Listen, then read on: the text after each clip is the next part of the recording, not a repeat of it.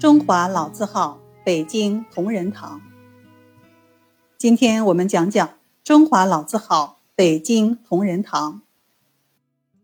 同仁堂是清朝康熙八年（一六六九年）由乐遵玉创建的。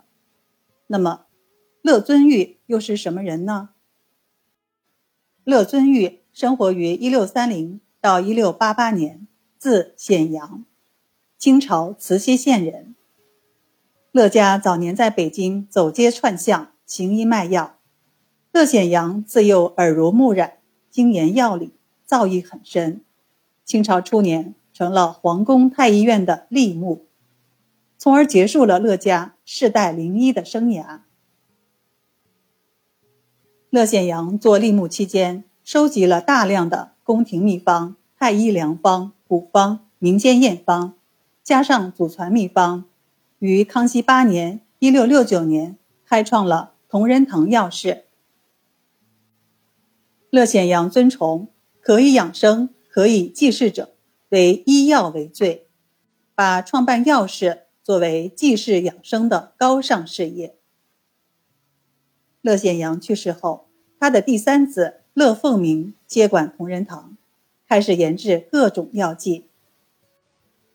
乐凤鸣配制的丸散膏丹成药中，最有名的是牛黄清心丸、安宫牛黄丸、女金丹、再造丸、活络丹等等。康熙四十五年，乐凤鸣把丸散膏丹及各类剂型配方分门汇集成书，名为《乐氏世代祖传丸散膏丹下料配方》，收载宫廷秘方、古方、家传秘方、民间验方。共三百六十二则，在书的序言里，乐凤鸣特别强调了这样一句话：“尊肘后遍地产，炮制虽繁，必不敢省人工；品味虽贵，必不敢减物力。”此话堪称中国最早的质量宣言，也是后来每个同仁堂人必须恪守的企业文化之一。同仁堂人在选药方面。也很负责，严把质量关。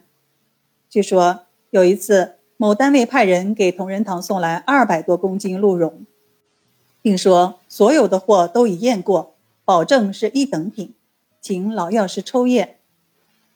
同仁堂的老药师卢广荣毫不客气，把所有货物全部检验一通。虽然发现只有一公斤的鹿茸没有达到一等品的等级。但还是坚决没让这些鹿茸入库。